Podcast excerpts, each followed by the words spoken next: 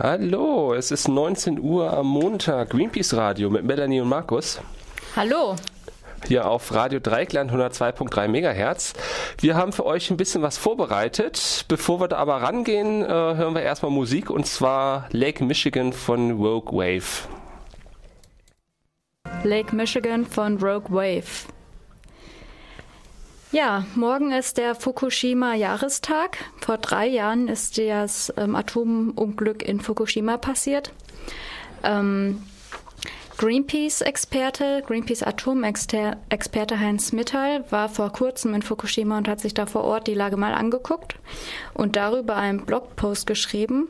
Ein bisschen was erzählt über die Menschen, die er da getroffen hat, ähm, inwieweit mittlerweile nach drei Jahren wieder Normalität eingekehrt ist oder nicht. Und das würden wir euch ganz gerne vorlesen. Ja. Fukushima-Opfer kämpfen gegen das Vergessen. Mit Teilnehmern aus fünf Ländern Deutschland, Frankreich, Indien, Polen und Südkorea bin ich durch die stark verschneite Region Fukushima gereist und habe mit Opfern der Atomkatastrophe gesprochen. Sie klagen, die japanische Regierung versuche alles, um vorzugaukeln, die Katastrophe sei unter Kontrolle und man könne wieder ein normales Leben führen. Doch das Gegenteil ist der Fall. Die erschütternden Schicksale zeigen, die Menschen werden mit ihren Problemen allein gelassen. Herr Kenichi Hasegawa war früher Milchbauer in Litate. Er hatte 50 Kühe und lebte gemeinsam mit vier Generationen in seinem großen Haus. Als die radioaktive Wolke kam, musste er seine gesamte Milch wegschütten. Als er evakuiert wurde, musste er alle seine Kühe schlachten. Seine Familie ist jetzt zerrissen. Seine Söhne mit ihren Kindern leben in anderen Städten. Sein Leben ist zerstört. Er ist ein Bauer und kann nicht ernten. Er ist wütend. Bevor er evakuiert wurde, sendete die Regierung Propagandaprofessoren, um die Bevölkerung zu beschwichtigen. Zum Beispiel Professor Yamashita von der Nagasaki-Universität. Er hielt Vorträge über Strahlung und sagte, man soll lächeln und kann sein Leben weiterleben wie bisher. Nur wenn man sich Sorgen macht, bekommt man Strahlenschäden. Herr Hasegawa ist wütend, wenn er daran denkt. Herr Katsutaka Idogawa ist ehemaliger Bürgermeister von Futaba. In seiner Gemeinde liegt das havarierte Atomkraftwerk Fukushima. Immer wieder, immer wieder wurde versichert, die Atomanlage sei sicher. Er hat das geglaubt und sich keine Gedanken gemacht. Heute sagt er, wir hätten aus Tschernobyl lernen sollen. Wir dachten aber, das ist ein anderes Kraftwerk. Ein solches Schicksal kann uns nicht treffen. Als Futaba, als Futaba evakuiert werden musste, wollte er, solche, dass das komplette Dorf evakuiert wird, damit die Leute zusammenbleiben können. Das war jedoch nicht möglich. Herr Hiroshi Kano ist ein Gemüsebauer aus Litate. Auch er musste sein Leben verlassen, äh, sein Land verlassen. Er hat seinen Boden immer sehr gepflegt. Jetzt hat er seine Wurzeln verloren und lebt, je, lebt jetzt im Ungewissen. Er weiß nicht, ob er je zurückkehren wird. Jetzt ist er 66 Jahre alt. Echte Hoffnung auf eine Rückkehr hat er nicht. Frau Tatsuko Okawara ist eine Biobäuerin und lebt jetzt in Tamura. Sie besitzt ein Stück Land, das kaum radioaktiv belastet wurde. Sie hat neu angefangen mit einem Bioladen, der übersetzt Hoffnung heißt. Sie sagt selbst, wenn es so aussieht, als sei alles wieder in Ordnung, dann ist das nur die Oberfläche. Jeder hier leidet, sagt sie. Neben dem Bioladen unterhält sie auch ein Puppenspiel. Sie spielt die glückliche Zeit vor der Katastrophe und dann die Zeit danach. Sie benutzt Puppen mit weißem Haar, die sich Jahrzehnte später nach einem Leben ohne verstrahlten Boden sehen. Frau Minako Sugano eine Mutter von drei Kindern und Erzieherin. Als die Familie erfahren hat, dass ihr Haus zur Evakuierung empfohlen wird, sind sie gleich weggefahren. Das war eine sehr schwere Entscheidung für sie. Die Kinder wollten nicht weg und haben geschrien. Ende 2012 haben sie erfahren, dass der Evakuierungsstatus wieder aufgehoben wurde. Das bedeutet keine weitere finanzielle Unterstützung. Doch Kontrollmessungen in ihrem Garten ergaben, dass die Dekontaminierung nicht erfolgreich war. Teile des Gartens sind so stark belastet, dass sie als Atommüll gelten können. Eine Rückkehr mit ihren kleinen Kindern kommt für die Mutter nicht in Frage. Sie müssen sich eine neue Existenz aufbauen, ganz ohne Unterstützung. Sie klagt, der Regierung ist die Atomindustrie wichtiger. Sie will die Atomreaktoren wieder hochfahren. Da soll um jeden Preis der Eindruck erweckt werden, die Katastrophe ist vorbei. Während die Opfer der Atomkatastrophe weiter leiden, steigt der Druck der Atomindustrie die japanischen Reaktoren wieder zu starten. Japan sollte lieber mit Hochdruck daran arbeiten, die gefährlichsten Reaktoren endgültig stillzulegen und ganz aus der gefährlichen Atomkraft auszusteigen. Ja, da sind wir mal gespannt, wie das weitergeht in Japan. Ob da vielleicht der Atomausstieg nicht auch möglich ist oder ob weiter auf Atomkraft gesetzt wird. Wir gucken jetzt gleich mal, wie es mit der Atomindustrie weltweit so aussieht, ähm, wie weit es mit dem Atomausstieg in Deutschland daher ist und natürlich werfen wir auch einen Blick in unser Atomkraftwerk in der Nachbarschaft Fessenheim. Aber erstmal hören wir Afterlife von Arcade Fire. The Arcade Fire mit Afterlife. Ihr hört Greenpeace Radio heute mit einem Spezial zum Thema Atomkraft anlässlich des Fukushima Jahrestags. Wir haben gerade schon ein bisschen gehört, wie es in Fukushima aussieht. Aber wie steht es eigentlich sonst so um die Atomindustrie? Großbritannien will zwei neue Reaktoren bauen und viele sprechen von einem Comeback der Atomkraft. Der renommierte Klimawissenschaftler James Hansen fordert sogar neue Atomkraftwerke in einigen Regionen der Welt, um klimaschädliche Emissionen von Kohlekraft einzudämmen. Wenn ein Land wie China in den kommenden Jahrzehnten nicht massiv in Nuklearenergie investiert, wird unser Planet gegrillt, so Hansen. Andere Stimmen, wie der Umweltschützer und Schriftsteller Jonathan Porritt, sagen das Ende der Atomkraft voraus. Im Jahr 2052 wären demnach China und Frankreich die einzigen beiden Länder, die noch Strom aus Kernenergie gewinnen. Und auch sie würden den Ausstieg bis 2065 beschlossen haben. Porritt begründet die Prognose damit, dass die Atomkraft nicht wirtschaftlich ist, ihr Beitrag zur Energieversorgung gering ist und sie anfällig für Terrorangriffe ist. Fakt ist, dass derzeit, derzeit 61 Kernkraftwerke in Bau sind. Allerdings sind von diesen 61 Kernkraftwerken zwölf bereits über 20 Jahre im Bau. Für 43 steht noch kein offizieller Baubeginn fest. Keines wurde unter den Bedingungen des freien Marktes geplant. Weltweit liefert Atomkraft 13 Prozent des weltweiten Stroms. Bis 2025 müssten 260 neue Reaktoren ans Netz gehen, nur um die alten Reaktoren auszugleichen, die das Ende ihrer Laufzeit erreichen und stillgelegt werden. Atomkraft wird daher bis 2030 kaum mehr als 5,5 Prozent zur weltweiten Stromerzeugung beitragen. In Deutschland ist der Ausstieg ja beschlossene Sache. In acht Jahren soll das letzte deutsche Atomkraftwerk vom Netz. Allerdings wird es auch danach noch Atomkraft Made in Germany geben. Denn die Urananlagen in Gronau und Lingen produzieren weiterhin Brennstoffe für Meiler in aller Welt. Ohne Laufzeitbeschränkung. Fast jedes zehnte Atomkraftwerk weltweit wird mit angereichertem Uran aus der westfälischen Kleinstadt Gronau beliefert. Dort lagern tausende Tonnen Uranabfälle unter freiem Himmel. Ihre Lagerung ist unbefristet genehmigt. Die Transporte von Uran werden damit auch weiterlaufen. Außerdem gibt Deutschland weiterhin Bürgschaften für den Bau von Atomkraftwerken im Ausland. Seit 2009 sind 16 Anträge für diese staatlichen Bürgschaften gestellt worden. Darunter ist beispielsweise eine Kreditgarantie von 1,3 Milliarden Euro für das Erdbeben und Erdrutsch gefährdete AKW Ankra 3 in Brasilien. Weitere Garantien sind bereits bewilligt, zum Beispiel für neue Atomkraftwerke in China, Frankreich und Russland. In Freiburg wird uns natürlich weiterhin besonders, besonders das marode Atomkraftwerk in unserer Nachbarschaft bewegen. 25 Kilometer von Freiburg befindet sich mit Fessenheim das älteste AKW Frankreichs. Die Vorfälle und meldepflichtigen Ereignisse dort häufen sich gerade in letzter Zeit. Es gibt weder nennenswerte Schutzvorkehrungen vor Flugzeugabstürzen oder terroristischen Anschlägen, noch vor Naturkatastrophen wie Erdbeben und Überflutungen. Als Präsidentschaftskandidat versprach François Hollande im französischen Wahlkampf die Abschaltung des AKW Fessenheim im Jahr 2016. Wie es darum steht, hat Markus mit unserer Energiecampaignerin Wiebke von Greenpeace Freiburg besprochen. Kannst du vielleicht mal sagen, was seitdem eigentlich passiert ist? Ja, seit dem Wahlversprechen sind noch keine konkreten ähm, Maßnahmen in Richtung Abschaltungsprozess eingeleitet worden, beziehungsweise Gang gebracht worden.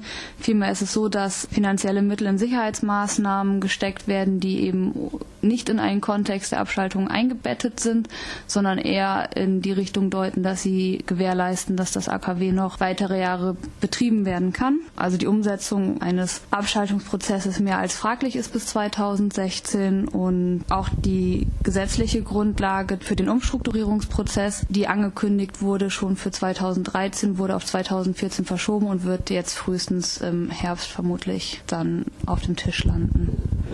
Und im Herbst muss das dann auf dem Tisch landen, damit bis 2016 dann noch abgeschaltet werden kann. Das ist die gesetzliche Grundlage, um eben halt so einen Abschaltungsprozess in Gang zu bringen. Jetzt sind wir hier in Freiburg ja ziemlich nah dran. Wie arbeitet Greenpeace Freiburg zu dem Thema? Ja, in den letzten Tagen haben wir fleißig mobilisiert für die Menschenkettenaktion an den Rheinbrücken und haben dafür mit Sprühkreide Graffitis auf die Straße gesprüht und Flyer verteilt und eben halt Leute motiviert, sich zu der Menschen oder an der Menschenkettenaktion zu beteiligen. Gleichzeitig führen wir aktuell Lobbygespräche und sind da sehr aktiv auf verschiedenen Ebenen, also Lobbygespräche sowohl mit ähm, Bundestagsabgeordneten hier aus der Region, die ihre Wahlkreise hier haben, als auch das Korrespondenz mit der Landesregierung. Das ist das, was wir gerade aktuell machen. Und am 6. Mai kommt die Beluga nach Freisach mit einem Open Boat Tag, wo Infomaterial ausgestellt wird zum AKW und zum Thema Atomenergie und wird auch einen Infostand geben und dazu sind alle herzlich eingeladen.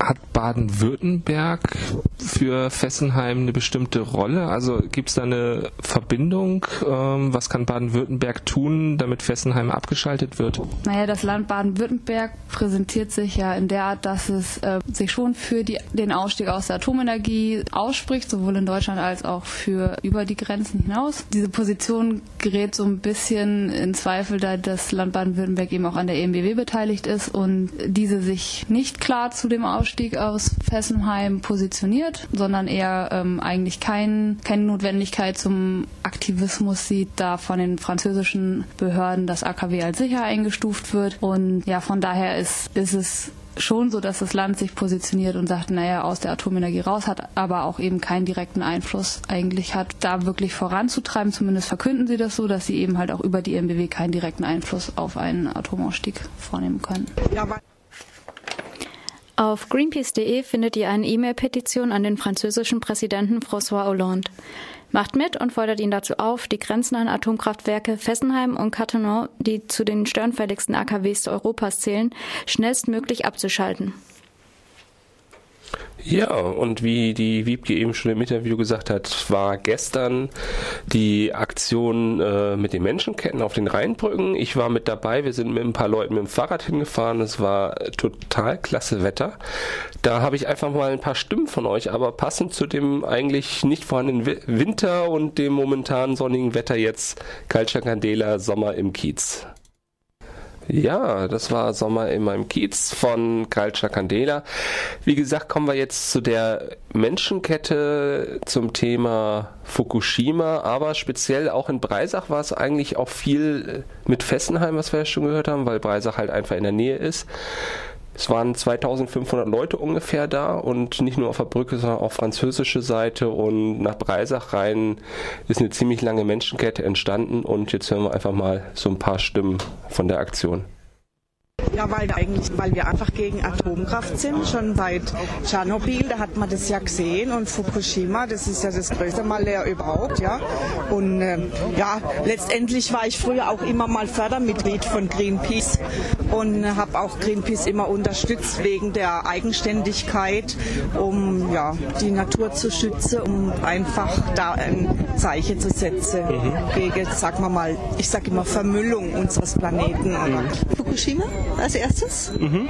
Genau. Und äh, wir wünschen uns eigentlich alle, dass das Ganze sehr bald ein Ende hat, dieses Drama. Und dass so schnell wie möglich andere Lösungen gefunden werden. Und ja, einfach gegen die Kernkraftwerke zu demonstrieren. Das ist eigentlich der Hauptgrund. Ja, weil ich finde es wichtig, dass ähm, wir auch auf eben die Energie achten, weil es wird immer ein größerer Punkt, finde ich. Und wenn man auf der Erde ist, kann man auch darauf achten, dass wir zur heutigen Zeit auch eben auf erneuerbare Energie umsteigen und immer mehr davon wegkommen, von der Atomenergie. Um Präsenz zu zeigen für das Thema, in der Hoffnung, dass sich was ändert? Äh, es ist der dritte Jahrestag von Fukushima und ich persönlich finde es einfach wichtig, hier zu stehen und hoffe, dass möglichst viele Leute hier stehen, weil nach wie vor Atomkraftwerke für mich einfach eine große Bedrohung sind. Deswegen stehe ich hier und werde, denke ich, die, nächsten, die nächste Zeit, wenn es Gelegenheit gibt, immer wieder mal demonstrieren gegen Atomkraftwerke. Ich denke, dass es sehr wichtig ist, dass gerade solche Gruppen, die sowas machen, total unterstützt werden. Das ist das A und O. Die, die große Klappe haben, ist nicht so wichtig, aber die, die die Arbeit machen, das ist wichtig und die muss man unterstützen. Mhm. Überall. Weil ich das total wichtig finde, gegen Atomkraft zu demonstrieren, weil zum einen Fessenheim total alt ist und eine große Gefahr hier in der Region darstellt und weil das eben auch an Fukushima erinnert, wo das ja immer noch im Gange ist, obwohl da kaum mehr jemand drüber redet. Weil Atomkraft einfach scheiße ist und die ganze Umwelt kaputt macht. Naja, das kann ja nicht sein, dass wir erneuerbare Energien haben und dann trotzdem die Atomkraftwerke ähm, nicht so schnell wie möglich abschalten. Ich denke, gerade hier an der Grenze ist besonders wichtig, weil die Franzosen dann eine andere Schiene fahren und dann müssen wir auch von Deutschland aus zeigen, dass wir da anderer Meinung sind und dass die dann auch unserer Politik folgen sollen. Ähm, weil ich die Meinung unterstütze, was hier alle unterstützen und wir dafür stehen wollen, dass die Atomkraftwerke abgeschafft werden sollen. Ja, damit unsere Erde weiter bestehen kann und nicht verpestet wird und verschmutzt. Damit die Erde leben kann. Ja, weil ich dafür bin, dass die Atomkraft abgeschaltet wird. Ja, dass wir also voll auf regenerative Energien umstellen. Ja, und ja, ich sage mal auch in der Hoffnung, dass man den Unsinn, wirkt man hier wahrscheinlich nicht so drauf aus, aber das Onshore äh, genauso irgendwo kippt, ja. Und denn da wirken ja nur die, die großen Konzerne, ja. Und das finde ich schlecht. Bürger, äh, Bürgerkraftwerke, ja. Einfach, die kann die Lösung sein. Dezentralisieren, bisschen geht nicht mehr. Also ich bin hier, weil ich das Buch von Jürgen Lodemann angefangen habe zu lesen und mir das total Angst macht, was ja gar nicht nur mit Fessenheim zu tun hat, sondern mit der ganzen Region und diesem äh, Erdbebengefahrengebiet, auf dem wir hier wohnen. Wir kommen aus Freiburg und das ist im Einzugsbereich dieses Atomkraftwerks. Ja, und deswegen bin ich hier, dass das abgeschaltet wird. Damit Fessenheim abgeschaltet wird. Hoffentlich bald. Ich nehme daran teil, weil ich nicht einsehe, dass wir immer noch Atomkraft in Deutschland haben und ich möchte dazu beitragen, dass man ein bisschen nachdenkt, wozu das nötig ist und ob wir das überhaupt brauchen. Ich hoffe sehr, dass es verbreitet wird und viele Menschen sehen, dass es genug Menschen gibt, die dagegen sind und dass wir keine Atomkraft in Deutschland brauchen. Auch nicht in Frankreich, auch nicht in der Schweiz. Ja, ich muss irgendwann mal in meinem Leben anfangen mit Demonstrieren. Ich bin zwar schon immer eine stille äh, Gegnerin der Atomkraft, aber ich habe gedacht, ich muss jetzt mal, ich bin jetzt alt genug, ich muss jetzt auch mal Flagge zeigen. Auch das erste Mal her, bin hier für meine Kinder. Ja, so, ich war schon wiederholt äh, hier gegen Atomkraft. Und ja, ich denke, es ist einfach äh, eine horrende Gefahr, also Atomstrom zu erzeugen. Und wir sind hier in der Nähe zu Fessenheim, wir wohnen auch in Freiburg. Ja, äh, es ist einfach unverantwortlich und wenn man sieht, dass für Endversorgung oder auch mittelfristige Entsorgung nichts äh, gemacht werden kann, also was zufriedenstellend wäre. Ja, und äh, Fukushima ist drei Jahre her. Ja, und Fessenheim ist ja also ein hohes Gefährdungspotenzial. Ja, aus den gleichen Gründen, weil das ist, ich denke, das ist ein internationales Problem und wir müssen zusammenhalten über die Grenzen hinweg. Ja, das finde ich wichtig das aus zum Ausdruck bringen. Ja, weil AKWs bescheuert sind und weil ich nicht zu Lebzeiten gegrillt werden möchte. Im Grunde genommen genau das Gleiche. Man wohnt zu so sehr in der Nähe, gerade von Breisach, von Fessenheim. Die Gefahr ist einfach zu stark. Um zu zeigen, dass die Menschen das eigentlich gar nicht wollen oder ich es auch nicht will, die AKWs, und dass wir in der Lage sind, mit regenerativen Energien eigentlich unseren Energiehaushalt zu decken und auch dafür zu demonstrieren, um zu zeigen, dass die ganze Umwelt nur dem Profit geopfert wird, dass alles, was passiert, immer nur für den Profit ist und die Menschen überhaupt nicht im Mittelpunkt stehen. Und dafür ist es einfach wichtig, auf die Straße zu gehen und das zu zeigen. Also nicht erst seit Fukushima beobachte ich die, das mit großer Sorge. Die Gefahr, die von Atomkraftwerken ausgeht, ähm, obwohl da natürlich auch einiges verharmlost wird oder so. Was, was jetzt rauskommt bei Fukushima ist ja, dass der ganze Pazifik jetzt anfängt, verseucht, verseucht zu werden, dass man tote Tiere auch gefunden hatte an der, an der US-Küste schon. Und es ist gar nicht absehbar, was das für Folgen hat äh, für das, für das ganze Ökosystem und auch für die Menschen äh, und für, für zukünftige Generationen. Das ist auch nur ein Teil von dieser weltweiten Umweltkatastrophe, die droht, die unmittelbar droht. Es sind ja ganz verschiedene Faktoren, die Klimakatastrophe, die Abholzung der Wälder und so weiter. Und ich finde es auch wichtig, deshalb bin ich auch hier, um halt Kontakte zu knüpfen, dass die Umweltbewegung sich mehr zusammenschließt, auch weltweit und auch nicht nur punktuell aktiv wird, sondern kontinuierlich eine Organisationsform entsteht. Und ja, das finde ich wichtig, dass wir da ein Abzeichen setzen. Äh, ich, ja, wir sind grundsätzlich hier, wenn es äh, um Atomkraft Fessenheim geht. Mit den Enkeln schon inzwischen. Und ich habe schon in den 70er Jahren in Bonn öfters gegen Atomkraft demonstriert. Selbst schon mit Regenerativen angefangen in den 70ern. Und äh, also es war schon immer von Anfang an gegen Atomkraft. Als Ingenieur ganz klar ist drei Argumente ist nicht nur Sicherheit, der Sicherheitsaspekt, und der, der, nukleare Abfall ist auch noch der, die Versperrung anderer Energiepfade durch die Konzentration auf, auf Atomkraft. Und wenn man die Atomkraft umrechnet von den Subventionen her, dann ist es wahrscheinlich mit dem Abfallentsorgung auf 100.000 Jahre ist es bestimmt die teuerste Energie, die sich die Menschheit je geleistet hat und ein absoluter technologischer Irrwerk in meinen Augen. Time of Your Life von Green Day. Ihr seid beim Greenpeace Radio und wir haben noch ein paar Nachrichten von euch, für euch. Als erstes über Procter Gamble. Das bekannte Shampoo Head Shoulders von Procter Gamble beseitigt nämlich nicht nur Schuppen. Es enthält auch den Problemstoff Palmöl. Für dessen Produktion werden in Indonesien riesige Waldgebiete zerstört. Greenpeace-Recherchen belegen, dass Procter Gamble Palmöl von Produzenten bezieht, die in Indonesien Regenwald zerstören und Rückzugsräume der bedrohten Sumatra-Tiger und Orang-Utans vernichten. Palmöl wird in einer Vielzahl von Haushalts- und Pflegeprodukten verwendet. Der Großkonzern Procter Gamble bringt es auf rund 460.000 Tonnen, die er pro Jahr abnimmt. Zahlreiche Markenprodukte von Procter Gamble enthalten Palmöl, wie zum Beispiel Fairy Spülmittel, Blender Med Zahncreme, Gillette Rasierschaum, Ariel Waschmittel, Shampoos von Herbal Essences, Pantene oder Head Shoulders. Am Samstag informierten Greenpeace-Aktivisten auch in Freiburg Passanten über Procter Gambles schmutziges Geheimnis. Markus hat dazu ähm, Chris von unserer Chris von unserer Waldgruppe ähm, interviewt. Ich stehe jetzt hier beim Chris am Greenpeace-Stand. Ich habe gesehen, ihr habt so ein bisschen hier mit Sumatra-Tiger und irgendwas mit Head and Shoulders. Worum geht's heute? Wir machen heute einen Infostand äh, zum Thema Palmöl. Palmöl ist ja vielen Menschen inzwischen Begriff, das mit Regenwaldzerstörung zusammenhängt. Vor ein paar Jahren gab es eine große Greenpeace-Kampagne zum Schutz der Orang-Utans in Borneo. Und diesmal geht es vor allem um den Sumatra-Tiger, der, wie der Name schon sagt, nur auf Sumatra lebt. Sumatra ist eine der Hauptinseln von Indonesien, die sehr stark von Regenwaldzerstörung bedroht ist. Und wir wollen heute zeigen, dass viele Produkte, die jeder zu Hause hat, mit Palmöl und Regenwaldzerstörung zusammenhängen. Okay. Wir haben jetzt hier stehen Head Shoulders, Dash, Ferry, Gillette. Das läuft dann alles unter einem Mutterkonzern. Ja, das sind alles Produkte, wo eben Palmöl drin steckt, was von einem großen Konzern namens Procter Gamble vertrieben wird. Procter Gamble verbraucht jährlich 460.000 Tonnen Palmöl. Das ist enorm. Und dieses Palmöl wird eben in Plantagen in Indonesien angebaut, auf riesigen Flächen. Jeden Tag wird eine Fläche 41 Quadratkilometer groß vernichtet, um neue Ölpalmplantagen anzulegen.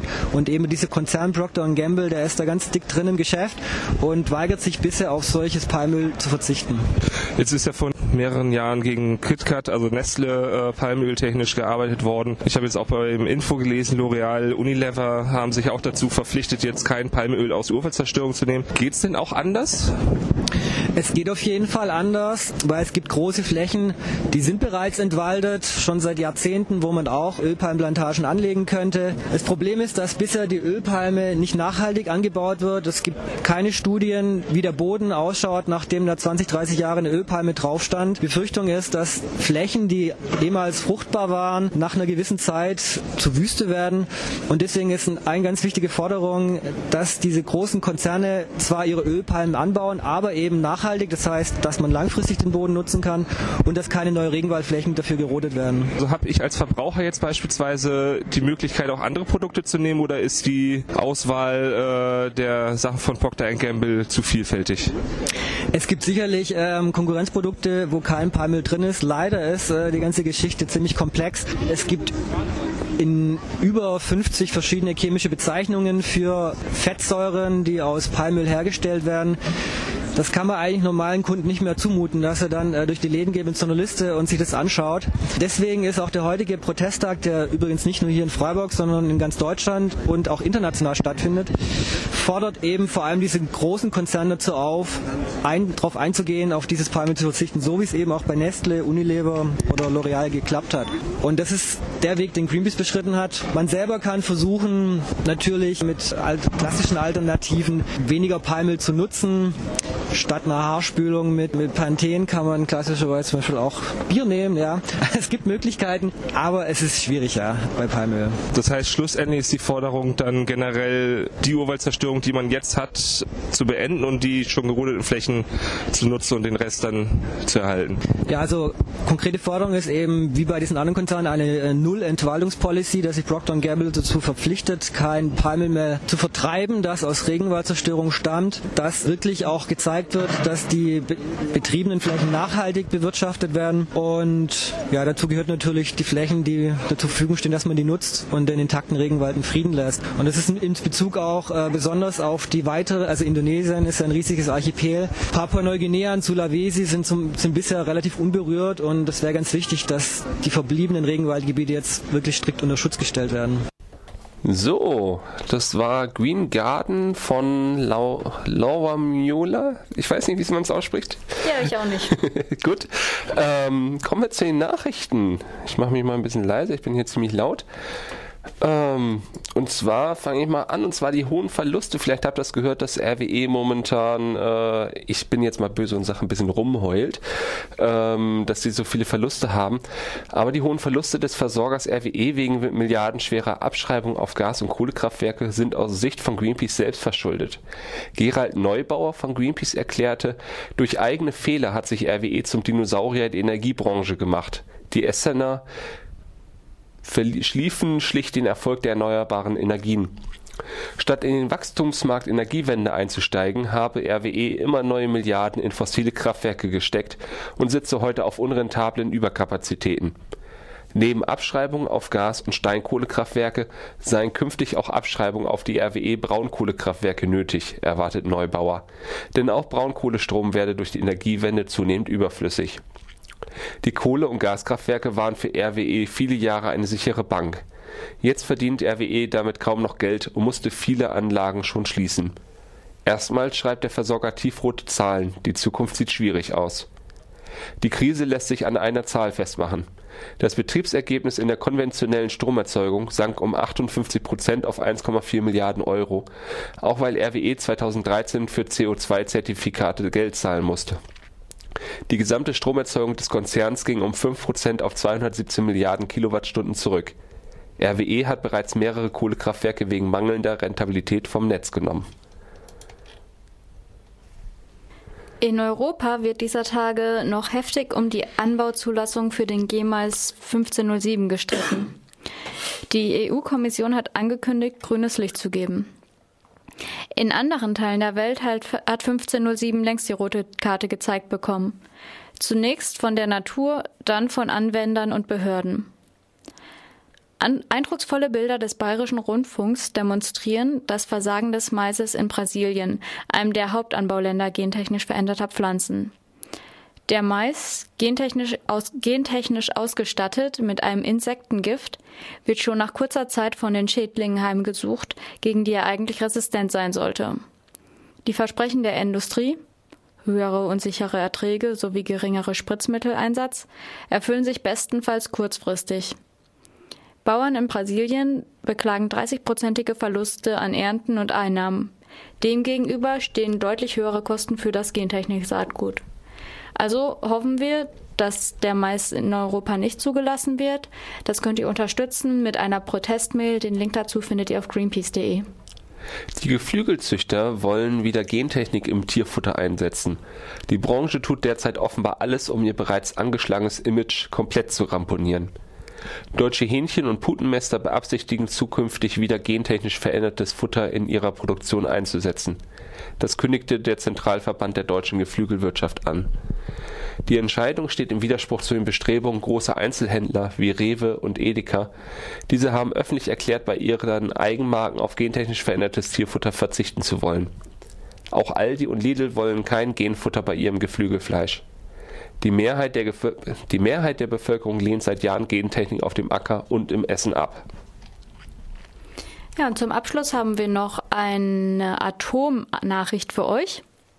Geht es nach der polnischen Regierung, entsteht bei Danzig ein neues Atomkraftwerk. Ein Unfall in diesem Reaktor könnte je nach Wetterlage auch große Teile Deutschlands unbewohnbar machen. Basis der Berechnung sind zwei von Greenpeace in Auftrag gegebene Studien. Zum einen wurde das Institut für Sicherheits- und Risikowissenschaften beauftragt, die Folgen eines Unfalls in einem der diskutierten Reaktortypen zu untersuchen. Dabei zeigt sich, dass auch aktuelle Typen von Atomreaktoren im Unglücksfall große Mengen Radioaktivität freisetzen würden. Zum anderen wurde die Universität Wien beauftragt, auf Basis verschiedener Wetterlagen die Ausbreitung von Radioaktivität im Falle eines Unfalls zu simulieren. Der deutsche Atomausstieg ist ein wichtiger Schritt, aber er kann nur ein Anfang sein. Spätestens seit Fukushima muss jedem klar sein, es gibt keine sichere Atomenergie. Bundeskanzlerin Merkel muss sich jetzt für einen europäischen Ausstieg aus der Atomenergie mit ihren unkalkulierbaren Risiken einsetzen, so Susanne Neubronner, Atomexpertin bei Greenpeace. Polens Regierung steht vor einer grundlegenden Entscheidung über die energiepolitische Zukunft des Landes. Bislang stehen in Polen keine Atomreaktoren. Jedoch deckt das Land seinen Energiebedarf zu knapp 90 Prozent mit schmutziger Kohle. Um seine Klimaziele zu erreichen, muss Polen in den kommenden Jahren viele Kohlemeiler vom Netz nehmen. Entsprechend müssen jetzt Entscheidungen getroffen werden, wie die wegfallenden Kapazitäten ersetzt werden sollen. Am 20. und 21. März diskutiert die EU darüber, wie ihr Energiemix im Jahr 2030 aussehen soll. Welche Rolle dabei Atomkraft spielt, wird diese Debatte maßgeblich beeinflussen. Das bislang vorgeschlagene Ziel für den Ausbau der Erneuerbaren von mindestens 27 Prozent ist deutlich zu niedrig, um einen Systemwechsel von Kohle und Atom hin zu Sonne und Wind einzuleiten. Greenpeace fordert ein für jedes Mitgliedsland verbindliches Ausbauziel für erneuerbare Energien von mindestens 45 Prozent bis zum Jahr 2030.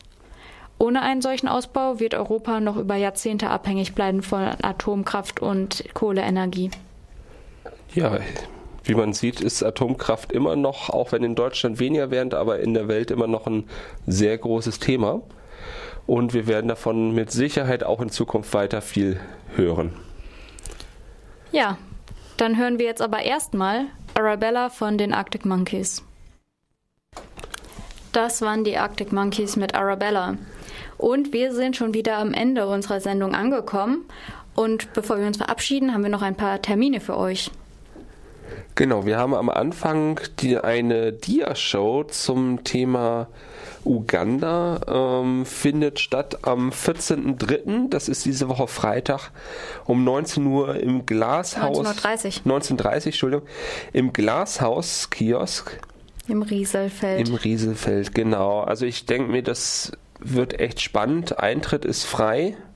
Es gibt, also man kann freiwillig spenden, aber grundsätzlich ist frei. Ich glaube, unsere Waldgruppe ist auch da und macht einen kleinen Stand, aber da bin ich mir nicht sicher. Ich gehe auf jeden Fall hin. Genau, also das hat eben unsere Waldgruppe, die Waldgruppe Greenpeace Freiburg, ähm, mitorganisiert und die Bilder sind von Fotografen Thorsten Katz und Gabi Fischer-Katz. Also wird bestimmt sehr, sehr schön können wir allen Waldliebhabern empfehlen. Am Freitag um 19.30 Uhr im Glashaus im Rieselfeld. Genau, dann haben wir, vorhin haben wir ja schon gehört, am, muss mir mal helfen, 5.5. war es, glaube ich, Beluga. Genau, am 5. Mai ist die Beluga, das Greenpeace-Schiff in Breisach. Genau, es gibt Open Boat, das heißt, man kann sich das Schiff auch mal angucken, gibt es Informationen zur Atomkraft und Energiewende und es wird auch einen Stand von der Greenpeace-Gruppe Freiburg vor Ort geben. Genau. Unsere nächste Sendung ist am 7. April. Und Ohne mich wahrscheinlich. Ich bin da. und ähm, wer Lust hat, wenn Markus nicht da ist, zum Beispiel die Greenpeace Freiburg Radiosendung mit zu organisieren oder bei der Beluga-Tour mitzuhelfen oder bei der Arbeit von unserer Waldgruppe oder der Lobbyarbeit von unserer Energiegruppe für die Atom, äh, für den Atomausstieg in Frankreich zum Beispiel. Oder, oder, oder, oder, oder. Es gibt jede Menge zu tun und wir können immer tatkräftige Leute brauchen. Also wer mal Lust hat, da reinzuschnuppern, Markus macht am Donnerstag, jetzt diese Woche, einen neuen Abend, wo er so ein bisschen präsentiert, was wir so machen und wo ihr Fragen stellen könnt. Und ähm, alle sind herzlich willkommen. Wir sind eine bunte Gruppe von sehr verschiedenen Menschen. Also kommt gerne vorbei. Genau, und wenn ihr es um 19 Uhr nicht schafft, sondern vielleicht erst sagt, ich habe ab 8 Zeit, wie jede Woche unser Plenum 20.15 Uhr, einfach reinschauen. Ihr braucht auch müsste auch kein zahlendes Mitglied sein, weil ich das immer wieder als Frage höre. Damit verabschieden wir uns. Wir wünschen euch einen guten Start in die Woche, sehen uns in vier Wochen oder hören uns in vier Wochen wieder und wir hören zum Abschluss das John Butler Trio mit Only One. Tschüss. Tschüss.